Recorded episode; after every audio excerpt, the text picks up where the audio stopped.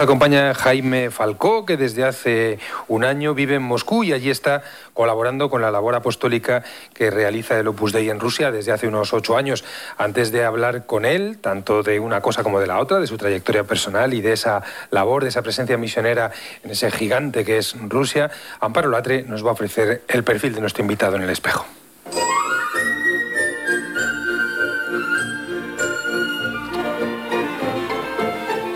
Los cambios de destino de su padre, militar, hicieron que desde bien pequeño desarrollara la capacidad para adaptarse a lo nuevo. Quizás también por eso Jaime, Jaime Falcó es una persona abierta. Creció en una familia de cinco hermanos con los que, como suele suceder, estaba a la gresca todo el día. De su infancia recuerda los veranos interminables en Asturias, en casa de los abuelos. Entrando ya en la adolescencia, a los 13 años, entró en contacto con el Opus Dei. Solía ir con sus amigos a un centro en el que se lo pasaban muy bien y desde entonces entonces ha seguido ligado a la obra. Hoy está con nosotros para hablarnos de la presencia del Opus en Rusia, que se remonta hace ocho años, pero donde nuestro invitado lleva año y medio. Cuenta que la relación con los moscovitas es lo más gratificante y admite que llegó cargado de prejuicios. Lo más complicado, sin, sin lugar a dudas, aprender el idioma. Y lo más chocante, comprobar que los rusos, y es una cuestión cultural, no sonríen. Explica que la religión sale en las conversaciones con más naturalidad que aquí y que el gran reto en este sentido es la formación. Las dimensiones de esta gran ciudad y el clima limitan bastante la vida social, pero Jaime Falcó siempre que puede queda con amigos, bien para tomar algo, bien para jugar al fútbol. En Moscú se está aficionando además al esquí de fondo. Hablamos ya con Jaime Falcó. Pues saludamos ya a nuestro invitado Jaime Falcó. Muy buenas tardes. Gracias por estar con nosotros desde Moscú. Me imagino que con un frío tremendo. Buenas tardes. Bueno, pues eh, efectivamente estamos aquí a, a 15 bajo cero, la más a gusto. y no es lo peor que puede suceder, ¿no? No es lo peor, no es lo peor. Estamos casi en temperaturas máximas de este año. El año ha empezado fresco. Madre mía, casi como aquí nosotros, que, no entra el invierno.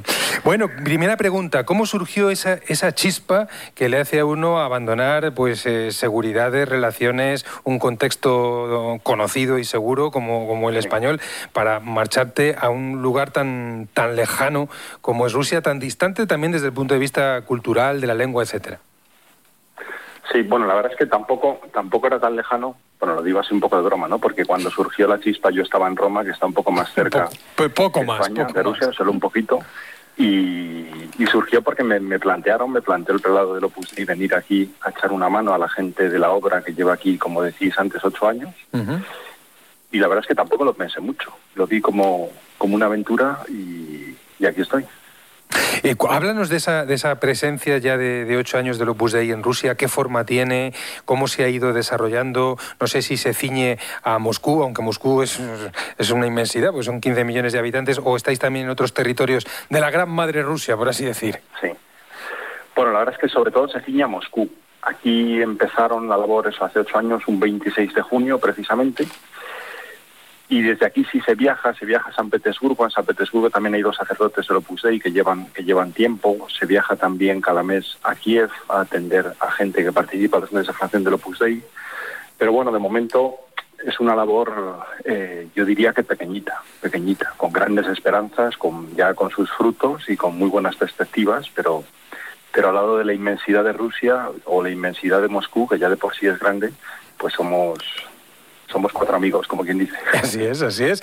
Eh, mm, hablas en tus, en tus crónicas de, lo que estás viviendo allí, que hay una paradoja entre una apertura religiosa grande que se, que se, se hace patente en, en la vida de los rusos y por otra parte, la devastación que ha provocado, lógicamente, varios decenios de ideología comunista que intentó desarraigar por completo eh, la fe, la fe, fundamentalmente la fe ortodoxa, lógicamente, que es la que se vivía en el país. ¿Cómo, es esa, esa paradoja? ¿Cómo la observas?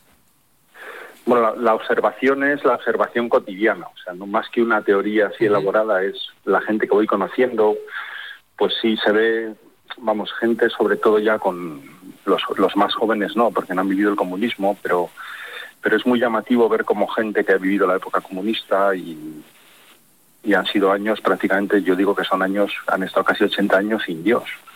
Pero, pero hay mucha gente que sí ha conservado la fe, ha conservado la fe de aquella manera, ¿no? De aquella manera, porque se la ha transmitido su abuela o de una manera así muy, muy reducida, pero pero sí tienen ese afán religioso, esa apertura a la trascendencia que llama la atención, porque porque efectivamente hablan de Dios y está presente en las conversaciones y está presente, yo qué sé, canciones así que suenan y que hablan de Dios. O, o sea, no es un tema, entre comillas, tabú como puede ser ahora en España, pero junto con eso, sí, claro, lo que tienen es que, que muchas veces tampoco saben de lo que hablan. O sea, que no tienen una experiencia personal, sino que es más un tema a veces cultural. ¿no?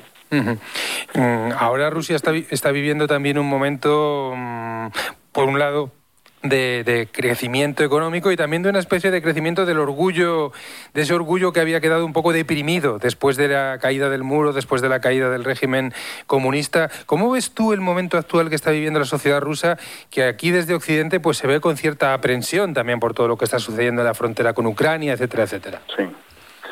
Bueno, yo una cosa aquí que me, que me ha llamado la atención al llegar es que que a los rusos básicamente lo que les preocupa es lo que pasa en Rusia. o sea que lo que pasa en el resto del mundo tampoco les preocupa demasiado.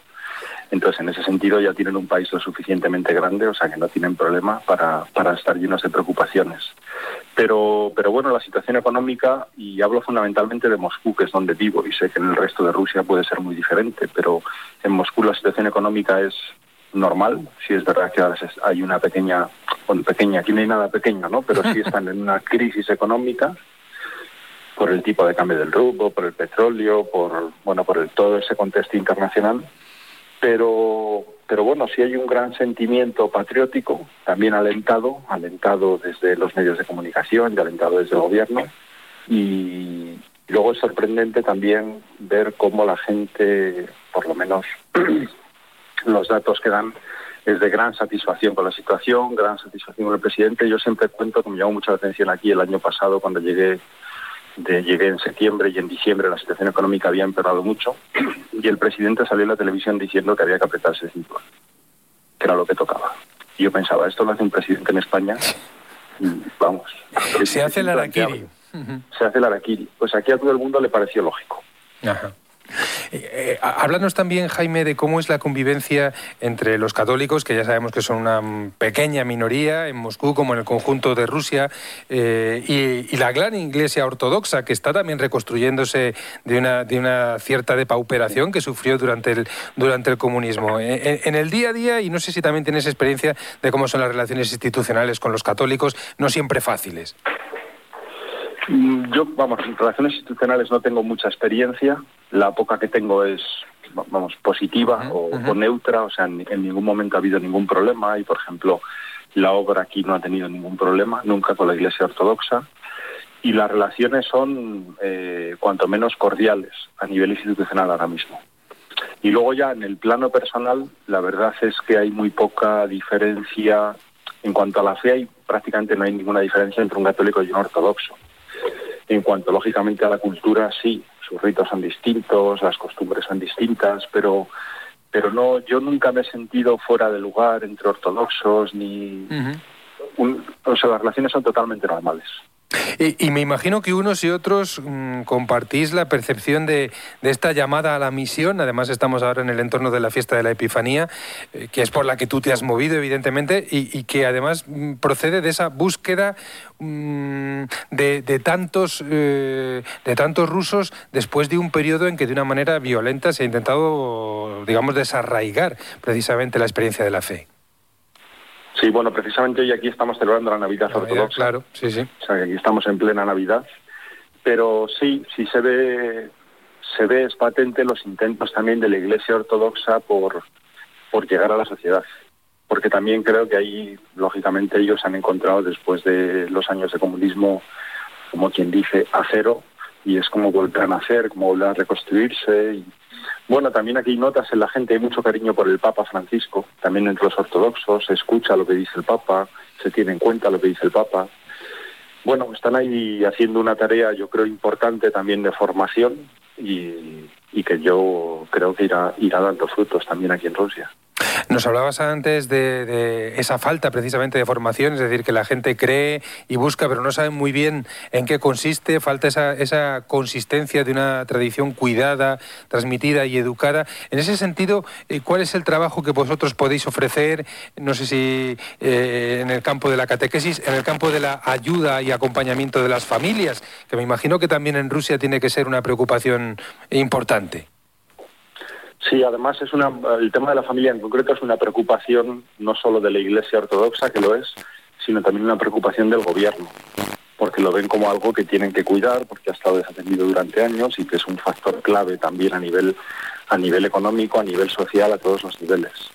Entonces, desde aquí, bueno, lógicamente si intentamos aportar nuestro granito de arena, aquí hemos empezado pues hace prácticamente un año y medio con unos cursos de orientación familiar para, para padres de familia, para padres y madres de familia, que van poco a poco, de momento llegamos a poca gente, pero para muchos son cosas totalmente nuevas. Por ejemplo, aquí una idea cultural que a mí me llamó mucho la atención es que de entrada, pues en un matrimonio lo fundamental son los hijos. Lo primero son los hijos. Entonces la idea a lo mejor, no sé si más occidental o más católica o más algo que podemos tener de que en un matrimonio lo primero para el marido es la mujer y para la mujer es el marido, pues aquí le suena a chino, a chino totalmente. A ruso, vamos. Sí, lo que pasa es que el ruso lo entienden, por eso digo a chino. Pero bueno, esto pues poco a poco sí, sí se va avanzando. Y luego insisto en que lo que hay es un impulso fuerte ahora mismo desde el gobierno con medidas concretas para ese, para ese cuidado de la familia. Nos decías, Jaime, al principio que siendo realistas, eh, vosotros sois cuatro amigos, sois cuatro amigos los que estáis del Opus Dei, pero casi se podría ampliar, son cuatro, sois cuatro amigos los católicos en, en Moscú, pero esa, esa amistad, sin embargo, aunque sea en número pequeña, tiene que ser mm, fundamental para poder sostener también el ímpetu, el entusiasmo original. No, lo digo solo por el frío, que tiende como a, a achicarle a uno, sino, hombre, porque también la, la medida, digamos, de, esos, de los frutos que siempre tenemos la pues eso, de cuantificar o de planificar, pues os exigirá paciencia, eh, modestia, eh, espera, y eso no siempre es sencillo. ¿Cómo os ayudáis a mantener ese, eh, ese entusiasmo inicial? Hombre, un dato, un dato clave aquí para entenderlo yo creo que es que, pues eso, el, cristiano ruso, sea católico, sea ortodoxo, y quizás más el católico porque ha estado peor considerado, el, que va el que va a la iglesia, el que participa en, las actividades de la iglesia, pues lógicamente lo ha hecho contra viento y marea.